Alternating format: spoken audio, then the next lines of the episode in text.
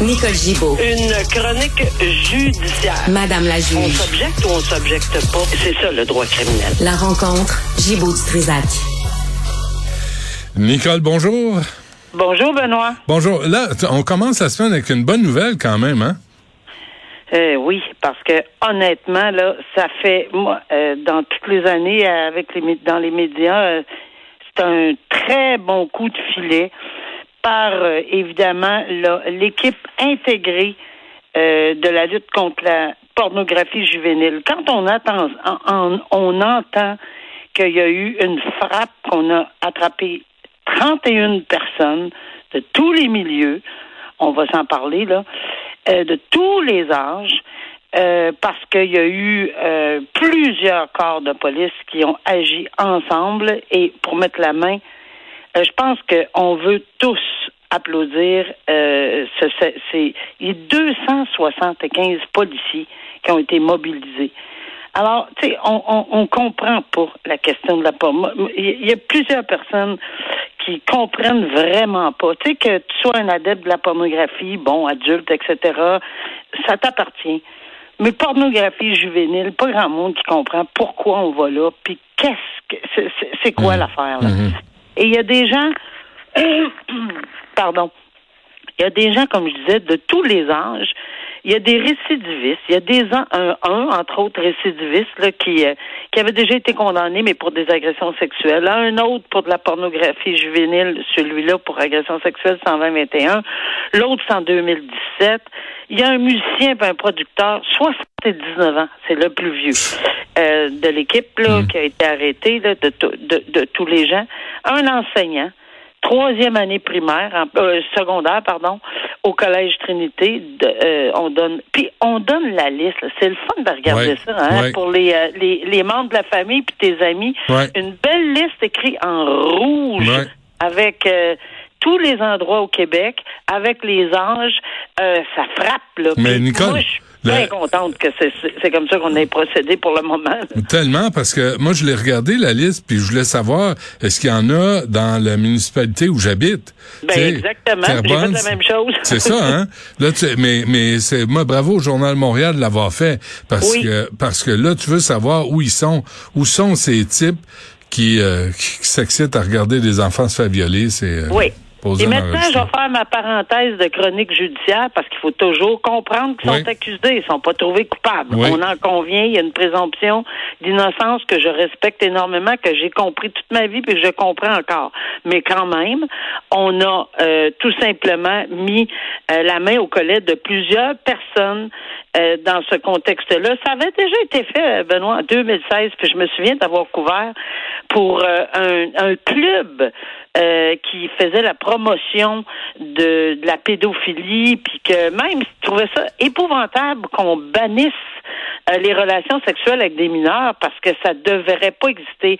Un gars qui m'avait renversé, c'était André Fèvre, on s'en souviendra pour ceux qui veulent le googler, là, euh, qui était secrétaire ou quelque chose de genre de ce. Tu sais, il, avait- il faisait face à 11 chefs d'accusation, tout un groupe de pédophiles qui avait été euh, euh, arrêtés euh, dans ce contexte-là, parce que c'est vraiment des gens là qui c'était c'était une organisation, une organisation qui faisait cette promotion-là. Et puis, on dit qu'il arrêterait jamais. Alors, je connais pas le détail de tout ce qui est arrivé à ces gens-là, mais il y en a plusieurs d'entre eux qui ont été condamnés avec de fortes sentences.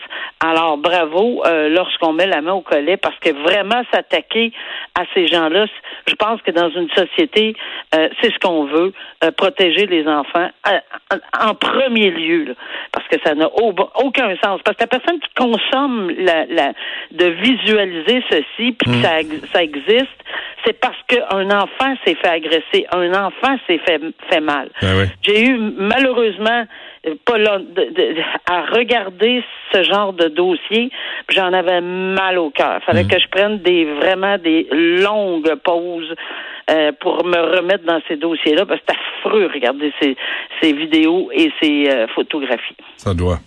Euh, ça doit. Euh, je on se laisse euh, sur ça. Je veux pas en rajouter. Il y a 12 Non. mois de prison ferme pour euh, Jean-Claude Rochefort. Pourquoi au juste? Ben, lui, c'est l'anti-féministe là, qui avait fait la promotion, lui, de, lorsque de, de Lépine, euh, qui avait dit effectivement euh, que ces, euh, ces femmes-là, que que Marc Lépine avait assassiné à l'école polytechnique à Montréal, ben c'est correct, c'est faut faut faut faut s'occuper de ça parce qu'il faut faut les enlever ces anti, faut, sont dangereuses hein, les les, les féministes, c'est c'est bien bien dangereux.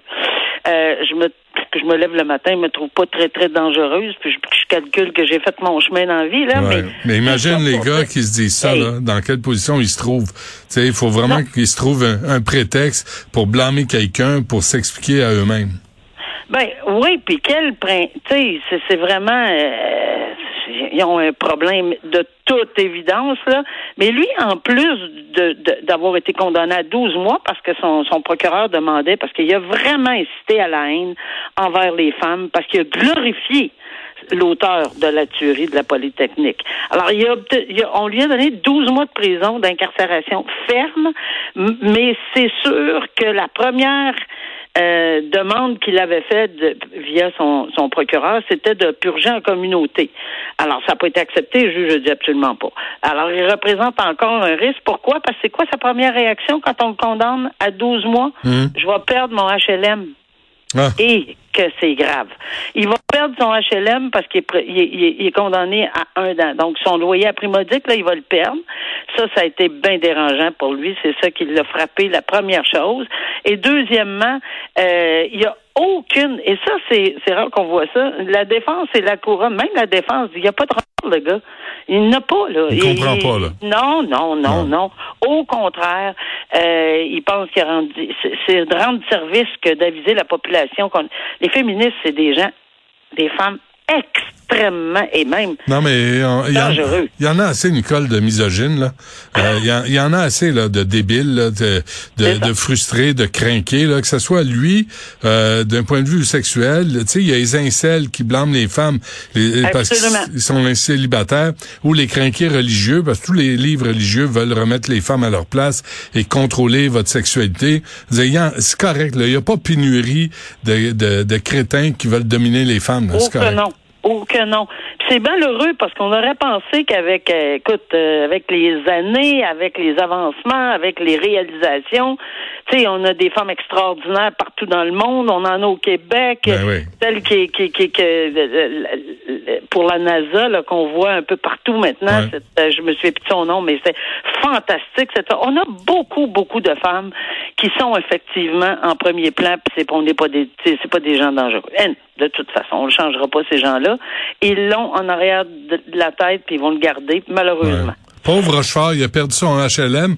Malheureusement, il y a 14 femmes qui ont perdu leur vie. on va mettre ça dans la balance, hein? Oui, absolument. Non, mais tu sais, c'est ridicule. Ouais. Patrice Saint-Amand, lui, est jugé pour une tentative de meurtre. Ben oui, mais c'est de lui qu'on parlait la semaine dernière et les semaines euh, et les années, euh, euh, parce que c'est lui le, le, le, le, monsieur tellement pacifique qui a défoncé le visage de, Sylvie Lachapelle, qui est complètement tuméfié. Ah, l'hôtel? Dans un bar. Oui, oui, oui, c'est ah, lui.